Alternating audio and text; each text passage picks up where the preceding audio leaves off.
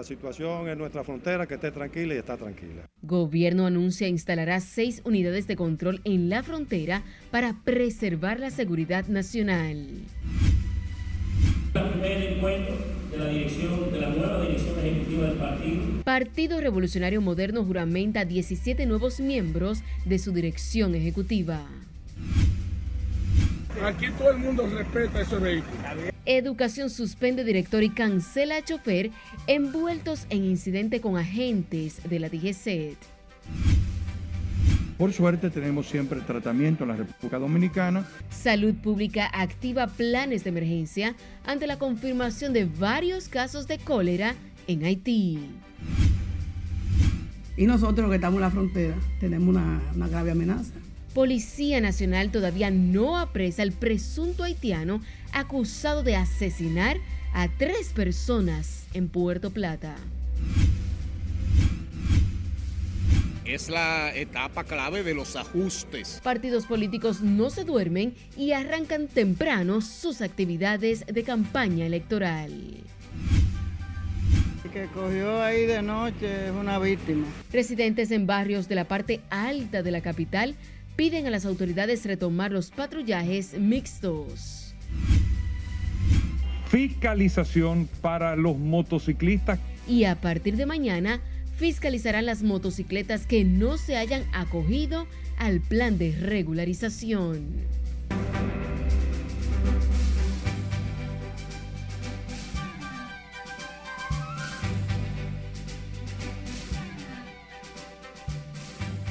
Buenas noches, feliz inicio de semana laboral. Soy Anés de León, bienvenidos a esta emisión estelar de Noticias RNN.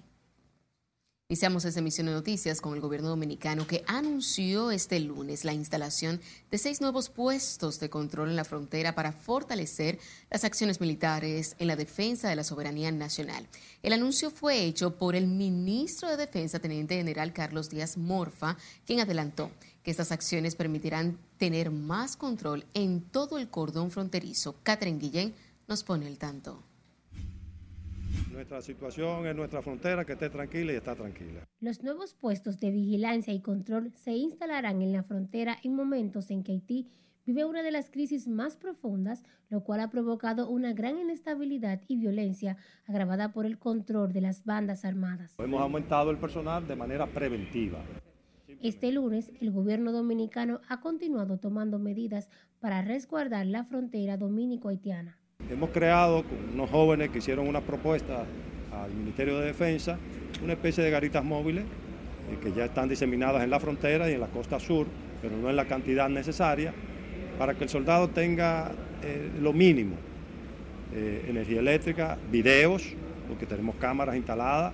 Tras dar a conocer la información, el ministro de Defensa informó que esos controles móviles se suman a otros fijos, lo que permitirá mantener una vigilancia más amplia en toda la zona. Ya tenemos 13, eh, cuatro de ellas para los ingenieros que están supervisando eh, la obra de la frontera, una para comunicaciones, resolver cualquier problema de comunicaciones, y las otras eh, nueve para los soldados, tanto en la costa sur del país como en la frontera.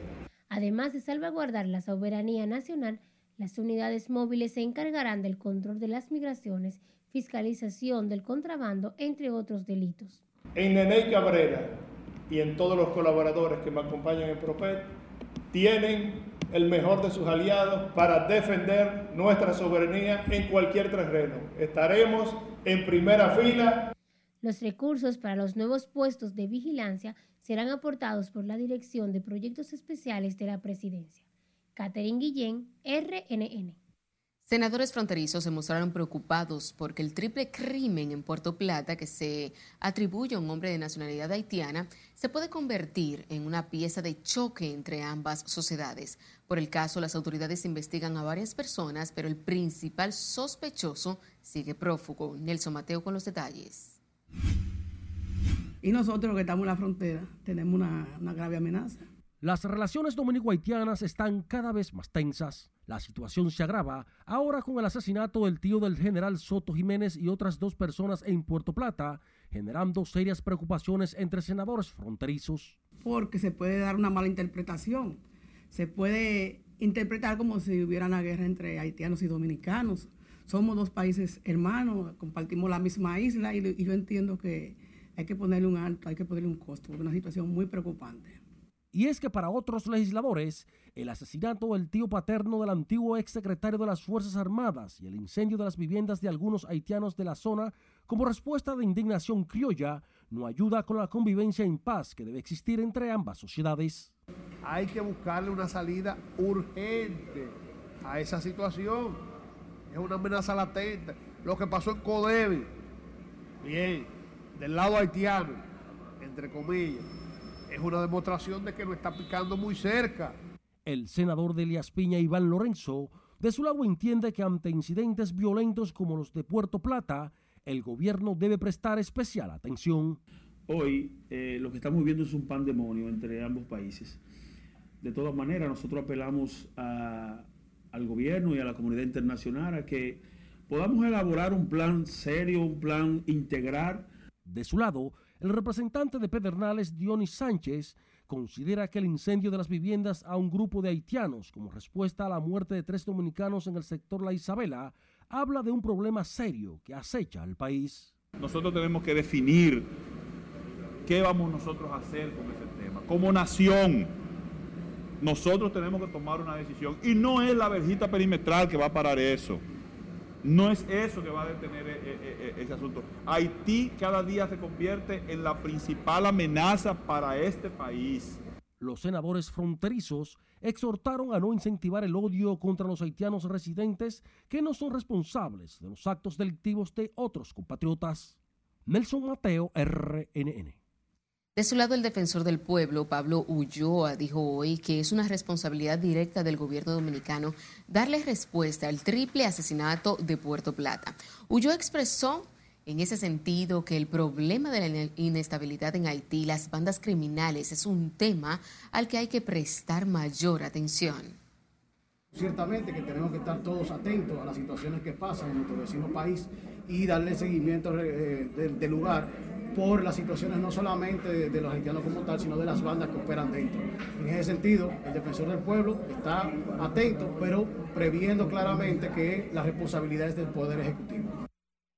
El defensor del pueblo se opuso a que se incentive el odio contra los haitianos en el país, que nada tienen que ver con los delitos de sus compatriotas.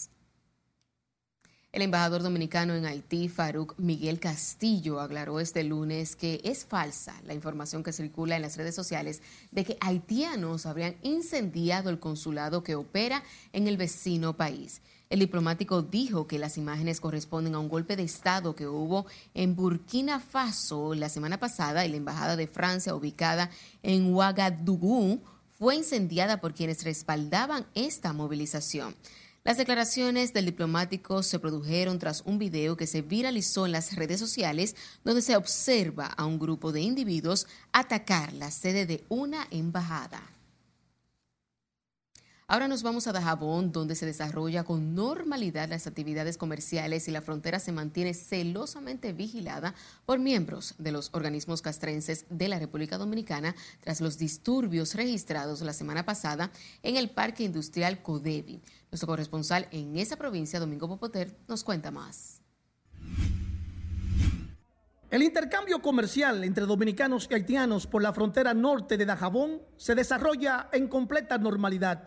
Cientos de comerciantes haitianos cruzaron este lunes a la provincia de Dajabón para, como de costumbre, abastecerse de alimentos en la feria fronteriza. Todo esto se realiza mediante una estricta vigilancia de las Fuerzas Armadas que supervisan la zona por el mercado de Dajabón. Algunos comerciantes y motoconchos señalaron que la seguridad permanece en estos predios, pero que no se debe bajar la guardia.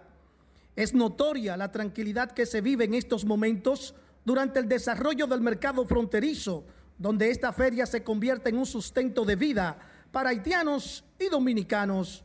El ejército de la República Dominicana envió la semana pasada tanquetas de guerra, más militares y helicópteros para vigilar la frontera en Dajabón, tras los disturbios en Codevi y los recurrentes protestas en Haití. En la provincia fronteriza de Dajabón, Domingo Popoter, RNN. La decisión de las autoridades de prohibir la entrada y salida de las motocicletas en la zona fronteriza entre República Dominicana y Haití para evitar el trasiego de combustibles ha causado malestar entre motoconchistas del perímetro fronterizo de Elías Piña. Julio César Mateo nos cuenta más en la siguiente historia. La medida habría sido tomada porque motoconchistas haitianos estaban traficando combustibles en la zona fronteriza. No, no, había un caos porque los motoristas haitianos eh, iban y echaban cinco y seis viajes contrabandeando el combustible en los motores, pero ya eso se terminó. Motoconchistas de la zona lamentaron la medida, alegando que la misma limita sus actividades productivas.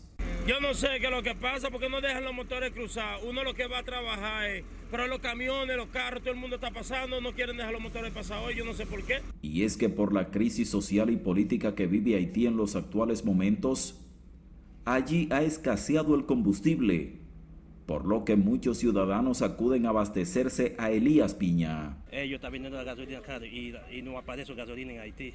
Tuve que y cruzar la frontera a comprar la gasolina. Las estaciones de combustibles de Elías Piña siguen abarrotadas de dominicanos y haitianos, quienes hacen largas filas para abastecerse. No, está lleno de vehículos aquí en República Dominicana, que uno no puede moverse ni siquiera para echar gasolina ni nada de eso. Cuando uno va a llevar a los muchachos a la escuela, uno tiene que estar haciendo fila, ya tú sabes que lo que En tanto que ciudadanos de la vecina nación se quejan de que cuando intentan llevar galones y botellas de gasolina, son despojados de estos por miembros del CESFRON. En Elías Piña, Julio César Mateo, RNN. La muerte de al menos ocho personas por cólera en Haití por primera vez en tres años mantienen alerta al gobierno dominicano que activó el protocolo de vigilancia para evitar la propagación de la letal enfermedad en el territorio nacional.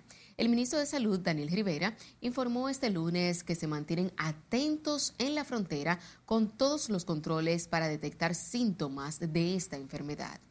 Todo cuadro diarreico que llegue, por suerte tenemos siempre tratamiento en la República Dominicana tenemos el diagnóstico también en el caso de cólera. O sea, toda esta eh, prevención la tenemos. Ahora lo que vamos a activarla hacia la zona de riesgo que está actualmente.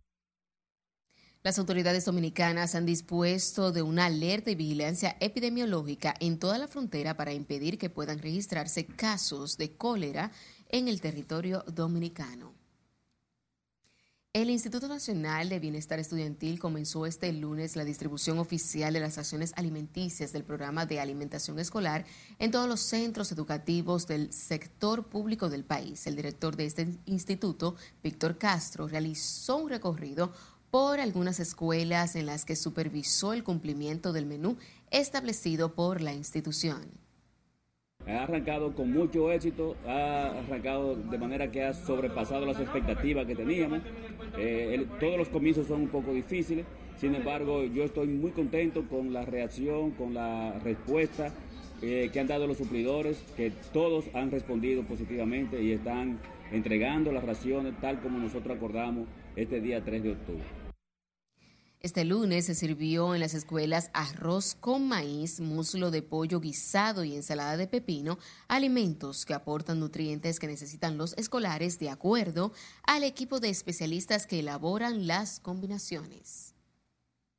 El director del Distrito 03-01 de ASUA, Víctor Araujo Cabral, fue suspendido por el Ministerio de Educación tras enfrascarse en un altercado verbal con agentes de la DGC.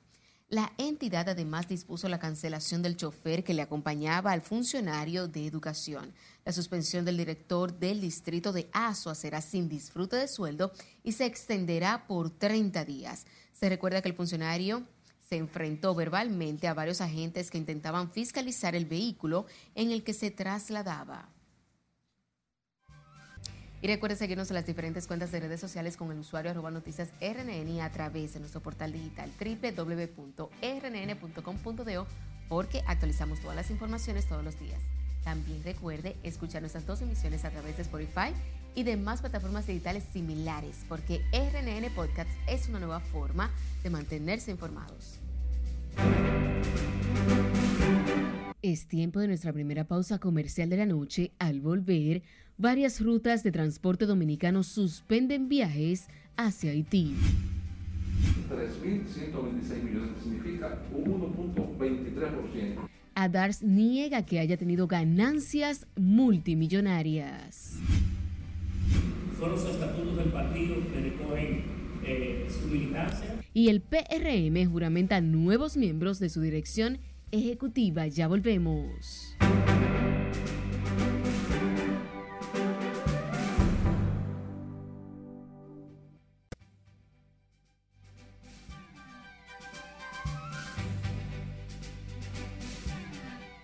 Y es momento de abrir la ventana al mundo y conocer las principales noticias internacionales a cargo de nuestra compañera Catherine Guillén, que se encuentra con nosotros. Buenas noches, Catherine. Cuéntanos. buenas noches a todos, muchísimas gracias. Pues les cuento que el presidente de Estados Unidos, Joe Biden, llegó este lunes a constatar de primera mano los daños causados por el huracán Fiona en Puerto Rico, donde además anunció importantes ayudas para la isla. El presidente Joe Biden anunció este lunes durante su visita a Puerto Rico que proporcionaría más de 60 millones de dólares en ayuda para mitigar los daños causados por el paso del huracán Fiona en esa isla. Durante su primera visita oficial a la nación puertorriqueña, Biden, acompañado de su esposa, se reunió con familias y líderes comunitarios afectados por Fiona. La policía haitiana confirmó que dio muerte al líder de una banda que opera en la localidad La Tremblay, identificado como Galaxy. Durante el operativo llevado a cabo por las fuerzas de la Unidad Departamental para el Mantenimiento del Orden, adscrita a la policía, también cayó Nader, uno de los más fieros asociados al delito en Haití en tanto que las escuelas e instituciones educativas de Haití no abrieron sus puertas este lunes 3 de octubre, fecha en que estaba previsto el inicio del curso escolar debido al agudo deterioro de la crisis sociopolítica, económica, sanitaria y de violencia que sufre el país. La Organización de las Naciones Unidas ofreció hoy el envío de equipos de emergencia a Haití para combatir un posible nuevo brote de cólera en ese país después de confirmarse al menos siete casos en esa nación. Las autoridades de Florida dieron cuenta este lunes de al menos 77 muertes confirmadas por el paso del huracán Ian, que entró por el suroeste del estado, donde los equipos de emergencia continúan hoy en modo de búsqueda y rescate. La mayoría de estas muertes han sido por ahogamiento o paros cardíacos y se espera que la cifra aumente en las próximas horas y días, según señalaron las autoridades. Los equipos de campaña de Lula y Jair Bolsonaro comenzaron este lunes a afinar sus estrategias de cara a la segunda vuelta electoral. El expresidente izquierdista Luis Ignacio Lula da Silva, de 76 años, se impuso con el 48% de votos al mandatario ultraderechista con 43% no logrando superar el 50% necesario para evitar una segunda vuelta el 30 de octubre. Y finalizamos con una propietaria de un jarrón chino estimado inicialmente en 2 mil euros y quien recibió más de 9 millones en una subasta. Esto sin esperárselo, ya que la misma formaba parte de una antigua herencia familiar. El jarrón Tianqiongping azul y blanco de porcelana y esmaltes policromados con diseños de dragones y nubes mide 53 centímetros de alto y 40 centímetros de diámetro y es una pieza del siglo XVIII que causó sensación entre los competidores. Los expertos valoraron que la real pieza iba desde los 1.500 hasta los 2.000, pero los compradores fueron los que pusieron el valor final en la subasta. ¿Tú quieres un jarrón así tan caro? No creo. Pero muchísimas gracias por la información, Catherine. Retomando con las informaciones nacionales, sepa que las empresas de transporte Caribe Tours y Metro Servicios Turísticos no están realizando viajes desde República Dominicana hacia Haití debido a la situación de inseguridad en ese país. Se informó que las compañías de transporte no tienen disponibilidad de ruta hacia Haití y en ambas explicaron que para preservar la integridad de los usuarios y de su personal decidieron tomar esta medida.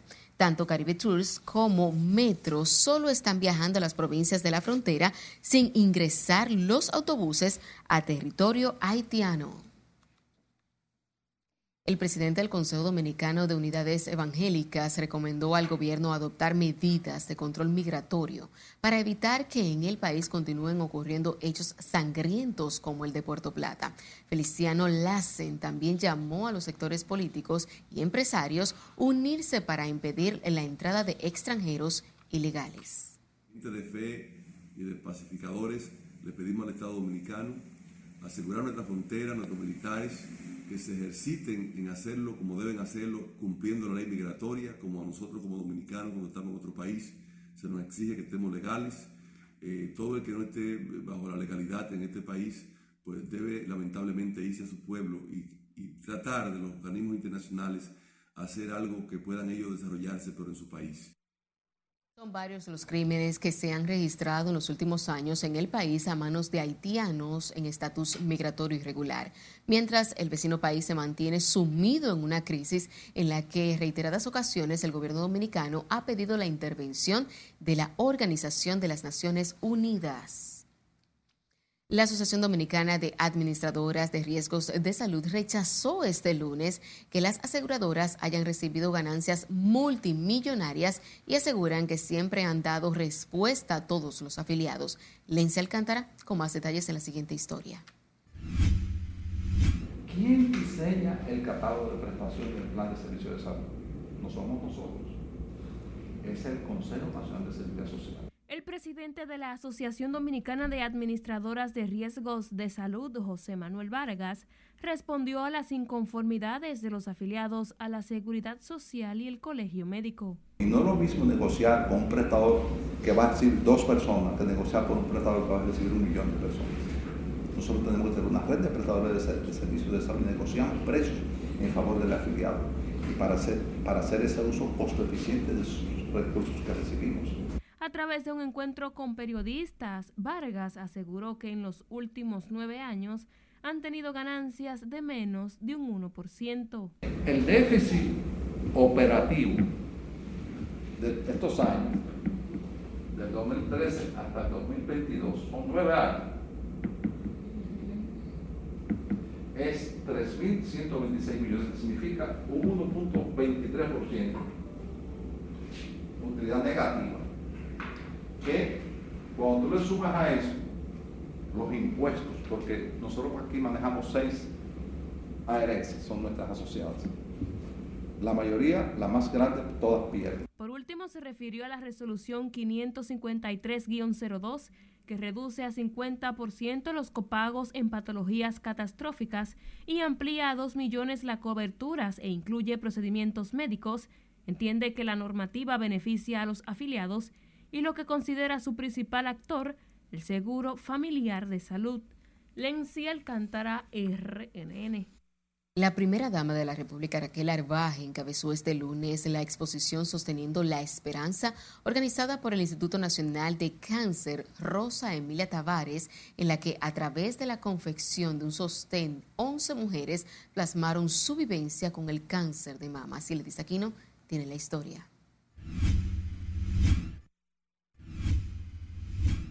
Ustedes hoy me han sacado las lágrimas y a mí no me importa que todo salga. Yo no tengo maquillaje, wow. Numerosas son las experiencias contadas por familias dominicanas sobre el cáncer. La primera dama no es la excepción. Esta dura enfermedad tocó muy de cerca a Raquel Albaje. Mi hermano de 39 años falleció de cáncer, pero fue una cosa tan explosiva. Y hoy estamos hablando de vida. El cáncer de mama Vamos a ser portadoras y portadores todos. lo detectamos a tiempo, lo quitamos y podemos morir de todo menos de eso. La esposa del presidente de la República al encabezar la exposición Sosteniendo Esperanza motivó a quienes como guerreros luchan contra el cáncer a no rendirse. La vida es una, puede ser larga, pero para el tiempo de Dios es corta. No dejemos que se escape un solo día. Gracias. Entre esas experiencias también se encuentra la de la doctora Rosa Méndez, quien producto de la enfermedad perdió su primer embarazo y ha sido operada ocho veces, la última hace un mes. En mis cuatro años de tratamiento en el INCAR, he perdido el pelo tres veces y hoy tengo pelo. He cambiado mis uñas cinco veces y tengo uñas mías. He mudado la piel más que una serpiente y estoy aquí. Los vaticinios contra el cáncer no son halagüeños, lo expresa el director del Servicio Nacional de Salud, doctor Mario Lama. Una de cada 12 mujeres tendrá un diagnóstico de cáncer de mama. Una de cada 12. Uno de cada ocho hombres tendrá un diagnóstico de cáncer de próstata. Número de pacientes nuevas de cáncer de mama, hemos tenido un incremento de 340% de pacientes nuevas de cáncer de mama. Sila Disaquino, RNN. Seguimos hablando de salud ya que el Ministerio de Salud Pública reportó este lunes 80 casos nuevos de COVID-19 y cero fallecimientos en las últimas 24 horas. De acuerdo al boletín epidemiológico de la Dirección Nacional de Epidemiología del Ministerio de Salud Pública, se mantienen activos 486 casos y la positividad diaria se sitúa en 13.84%, en tanto que la de las últimas cuatro semanas es de 3.07%. La red hospitalaria cuenta con 2.373 camas COVID, de las cuales 32 están ocupadas, mientras que las camas de unidades de cuidados intensivos tiene 585 disponibles, de las cuales 4 están en uso. Cambiando de tema, el Partido de la Liberación Dominicana tiene todo listo para la consulta interna que realizará el 16 de este mes para medir la simpatía de seis de sus dirigentes que se disputan la nominación presidencial. Según el secretario general del PLD, Charlie Mariotti, cerca de 25 mil personas trabajarán en el proceso. 13 días siempre eh, es la etapa clave de los ajustes, de tú recoger cabos, cabos sueltos Hoy tenemos una reunión al mediodía y otra a las 4 de la tarde, precisamente para comenzar a ver, para comenzar a ver eh, ya el proceso más desde la gran película. Se están preparando todas las valijas contentivas de los equipos de votación, los materiales de apoyo, eh, todo, todo el apoyo para que el proceso se desarrolle exitosamente. Un total de tres hombres e igual número de mujeres aspiran a la candidatura presidencial del Partido Morado. Entre estos figuran la ex vicepresidenta de la República, Margarita Cedeño, y el actual alcalde por Santiago, Abel Martínez, también el ex procurador de la República, Francisco Domínguez Brito, así como Karen Ricardo, Luis de León y Marixa Ortiz. La Comisión Nacional Electoral de la Fuerza del Pueblo dejó abierto en todo el territorio nacional y circunscripción del exterior el proceso de registro y promoción interno de los y las aspirantes a cargo de elección popular para el periodo 2024-2028. Explicaron que en lo adelante los militantes con aspiraciones podrán expresar sus intenciones siempre apegados a los reglamentos e instructivos especiales para evitar violaciones a la ley sobre partidos políticos y agrupaciones políticas. Establecen que en este momento estamos dentro del periodo previo a la pre-campaña por lo tanto, los compañeros y compañeras pueden promover sus aspiraciones única y exclusivamente a lo interno del partido, a lo interno de la fuerza del pueblo, en sus locales, en sus instalaciones y desde luego contactando la militancia. La Comisión Nacional Electoral añadió que este periodo de promoción especial contemplado en la ley culminará el 2 de julio del año 2023, año 2023, cuando se da inicio formal al periodo de precampaña según el calendario establecido por la Junta Central Electoral. Este lunes fue juramentada la nueva dirección ejecutiva del Partido Revolucionario Moderno, que ahora será de 60 miembros los que componen el máximo órgano de dirección de esa organización. Miguel Herrera Rosa nos amplía en la siguiente historia como miembros de esta dirección ejecutiva. En una reunión realizada a puertas cerradas, fue juramentada la nueva dirección del PRM. Este fue el primer encuentro de la ampliada comisión ejecutiva del partido y durante la reunión, su presidente José Ignacio Parisa dijo que las decisiones tomadas garantizarán el liderazgo de la organización. Los organismos del partido en tres grandes ítems o, o listas o grupos. En primer lugar, los organismos del exterior, algunos organismos del exterior, excepcionales, que no habían concluido sus procesos. El Distrito Nacional tiene una consideración eh, importante por la localidad en la que se encuentra, la importancia demográfica del, del mismo. Y por tercero, todas las demás organismos del partido que son la gran mayoría. En la actividad también se decidió completar la matrícula de la Delegación de Elecciones Internas. Y para tales fines, hemos designado como miembro titular de la Comisión Nacional de Elecciones Internas a nuestro delegado político de la Junta Central Electoral, el compañero Simon Freud, y como suplentes a la compañera Sara Paulino y a la compañera Dani Sánchez. En el encuentro que se extendió por varias horas, estuvieron ausentes el presidente Luis Abinader y el exmandatario Hipólito Mejía. Entre los nuevos miembros de la dirección ejecutiva del PRM están la vicepresidenta Raquel Peña, Samuel Pereira, Sonia Guzmán, Ito Bisonó, Gloria Reyes, Yadira Enríquez, Tony Peñaguaba, Robertico Salcedo, entre otros. El máximo organismo de la dirección del PRM decidió suspender todas sus actividades programadas para el domingo 16 de octubre por las elecciones internas del PLD.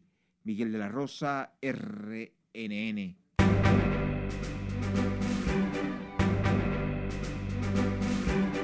Para los motociclistas que no tengan o no estén registrados. Nos vamos a otra pausa comercial. Cuando estemos de vuelta, autoridades anuncian fiscalización a motociclistas que no se hayan registrado. El que cogió ahí de noche es una víctima.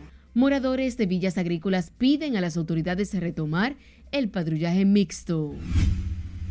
Nuestra sociedad todavía no está preparada para eso. Y legisladores manifiestan opiniones encontradas sobre la legalización de la marihuana. Esta es la emisión estelar de Noticias RNN. No le cambie.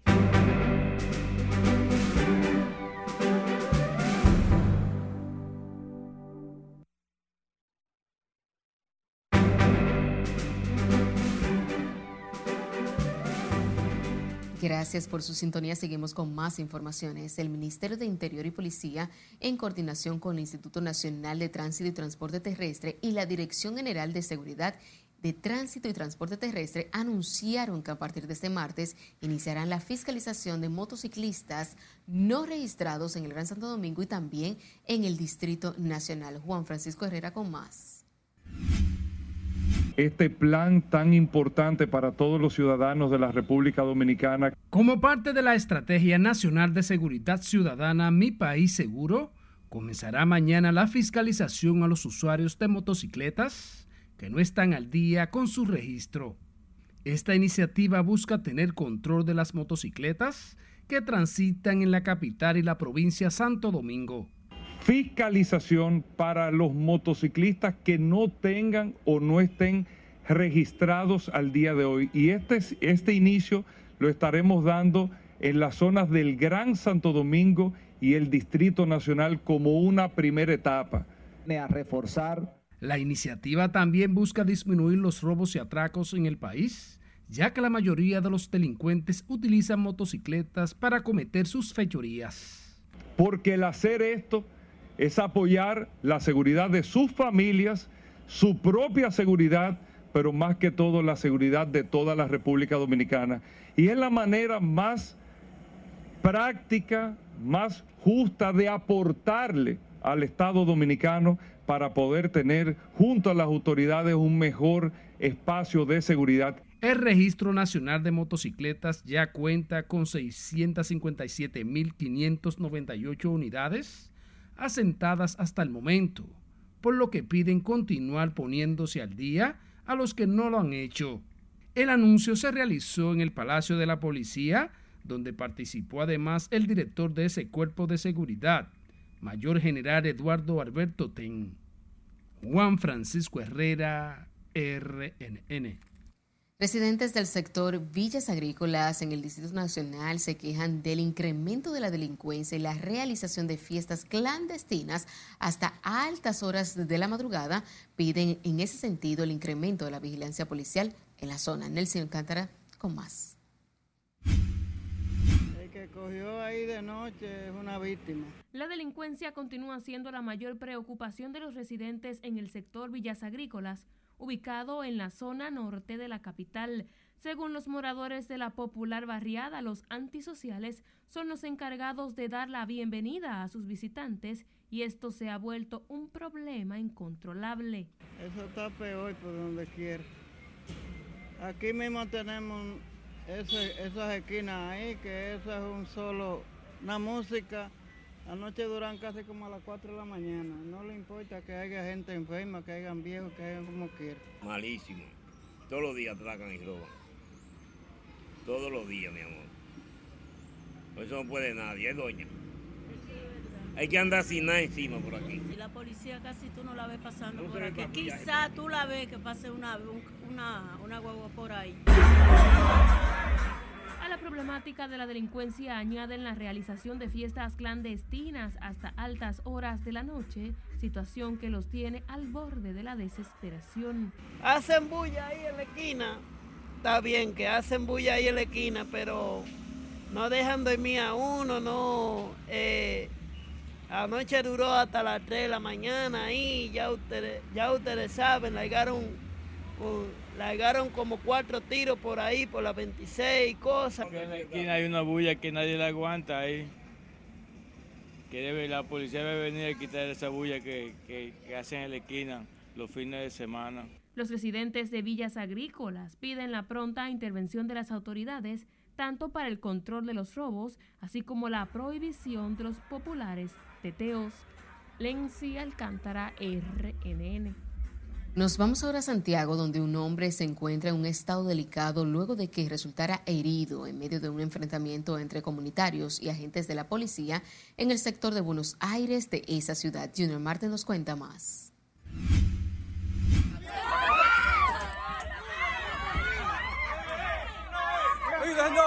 policía ha tenido policía aquí tiene El incidente del apresamiento quedó captado en un video que muestra cómo los agentes salen rápido del lugar y arrastran a una mujer cuando la unidad de la policía arranca. Mira,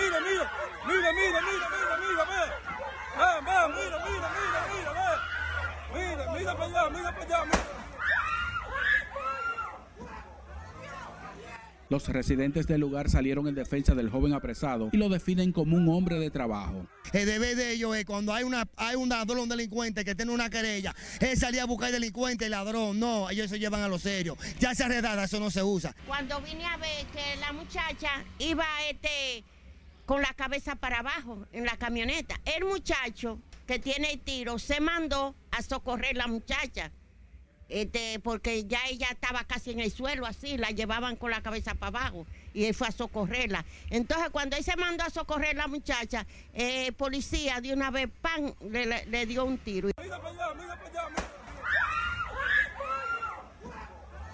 De acuerdo a moradores de Buenos Aires, el herido tras los agentes disparar se encuentra grave en un centro de salud. trabajando en un carro blanco que tenían ahí, estaban ellos, ese muchacho. Y ahí fue la, ya usted sabe, le tiraron un tiro a uno, estaba de interno en el hospital y de que lo vamos a volver a operar. Mal, muchachos. Ese es su negocio y él vive ahí también con su familia. Entonces eso también lo, lo vio en los hijos de ellos. Lo del hijo de él lo que vio es que ese abuso que hicieron la policía, porque si ellos llegan y hablan con ellos y lo detienen y se lo llevan, no hace nada porque ese es su trabajo de depurarlo. Pero no hace eso, nada que hicieron, está mal eso que hicieron. El, eh, eh, el otro no, el que está preso no aparecía, ahora, ahora hay que aparecer, que lo vaya a ir para la base, que para hacerle un expediente. Pero hay, hay que hacerle un expediente a la policía. Señalaron que en la barriada los agentes de la policía abusan de los jóvenes con apresamientos arbitrarios. En Santiago, Chino Marte, RNN. Ya se encuentra bajo la protección de las autoridades una mujer que fue golpeada y arrastrada en plena vía pública por un hombre al que se persigue.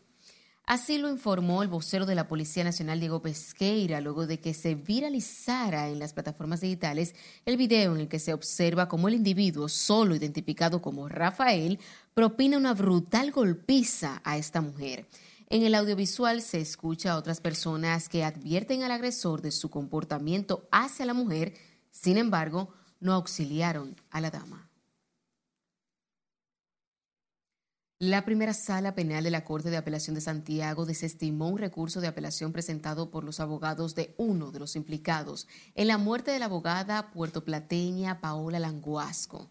Se trata de Cristino Antonio Mármol Núñez, a quien el tribunal ratificó la condena de 20 años de prisión que le fue impuesta tras ser hallado culpable en primera instancia por la Asociación de Malhechores. El hombre, de acuerdo con la acusación, también actuó en complicidad con Ambioris Nepomuceno Rodríguez, presunto autor intelectual y material del crimen ocurrido en el año 2015.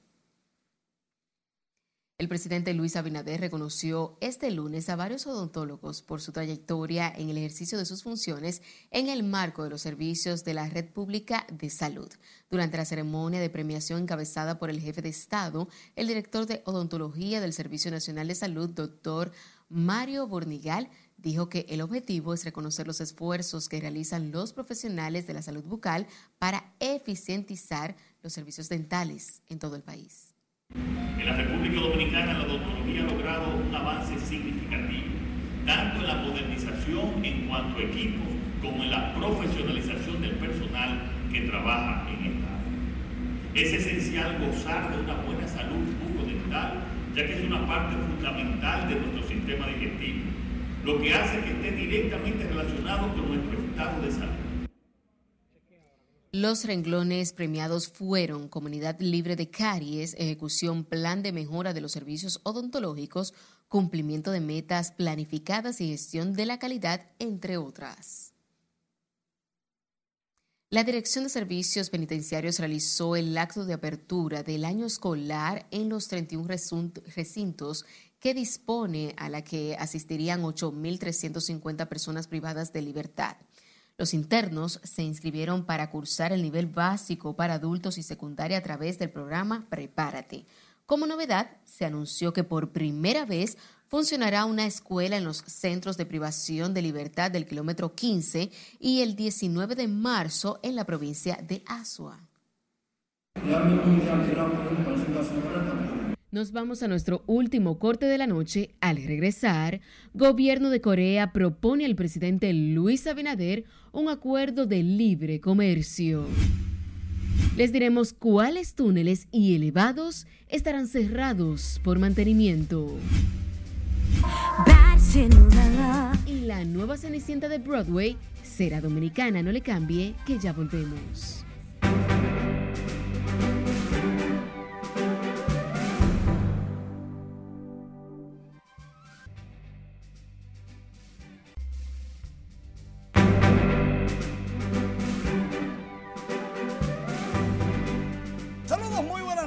Iniciamos la entrada deportiva escuchando al hombre de las cinco letras.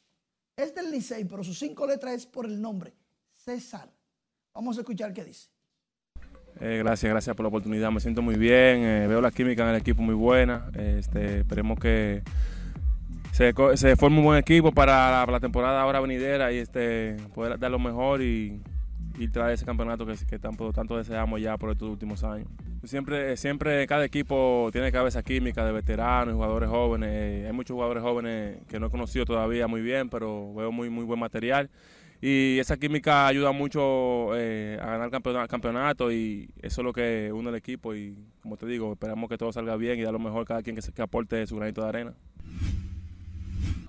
Por otro lado, el Ministerio de Deportes, en la persona de su ministro Francisco Camacho, encabezó una entrega de grandes cantidades de provisiones, principalmente alimentos, en la provincia del Ceibo para auxiliar a miles de ciudadanos de esa demarcación afectados por el paso del huracán Fiona. Así se hace patria.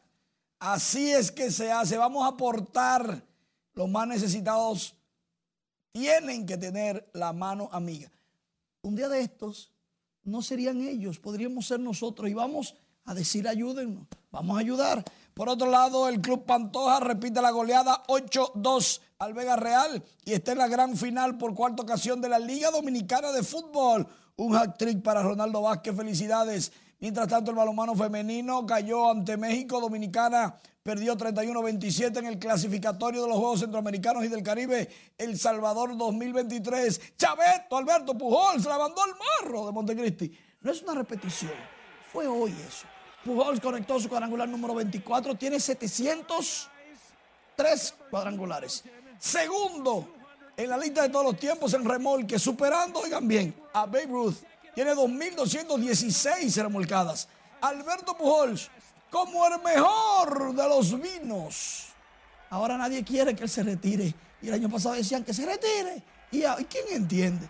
Las únicas dos carreras del San Luis las remolcó Chaveto, perdió San Luis 3 por 2 de los Piratas. Por otro lado, Wander Franco corriendo de grande, largo inmenso para el monstruo verde en el Fenway Park como un hombre.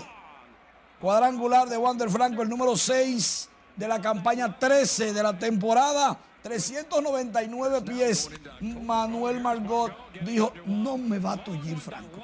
La sacó del parque por encima del letrero, cayó en la calle. La bola de Margot. Su cuarto de la campaña. Pero Boston remontó y ganó el juego 4 por 3. Tanto nadar para ahogarse en la orilla. Rays no pudieron con los Medias Rojas. En otro encuentro, Vladimir Guerrero Jr. conectó batazo descomunal de 422 pies, llegó a 97 remolcadas. Su jonrón número 32. Toronto le ganó a Baltimore 5 por 1.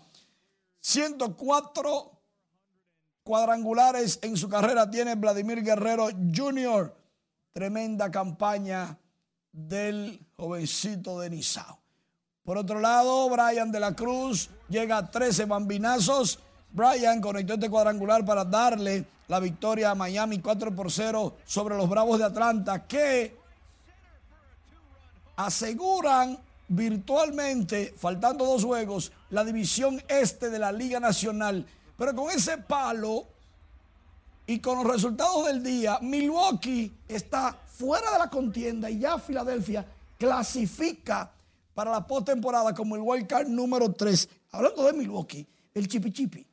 Sergio Alcántara, comenzamos con el Licey, terminamos con el Licey. Conectó su cuadrangular número 6 de la campaña.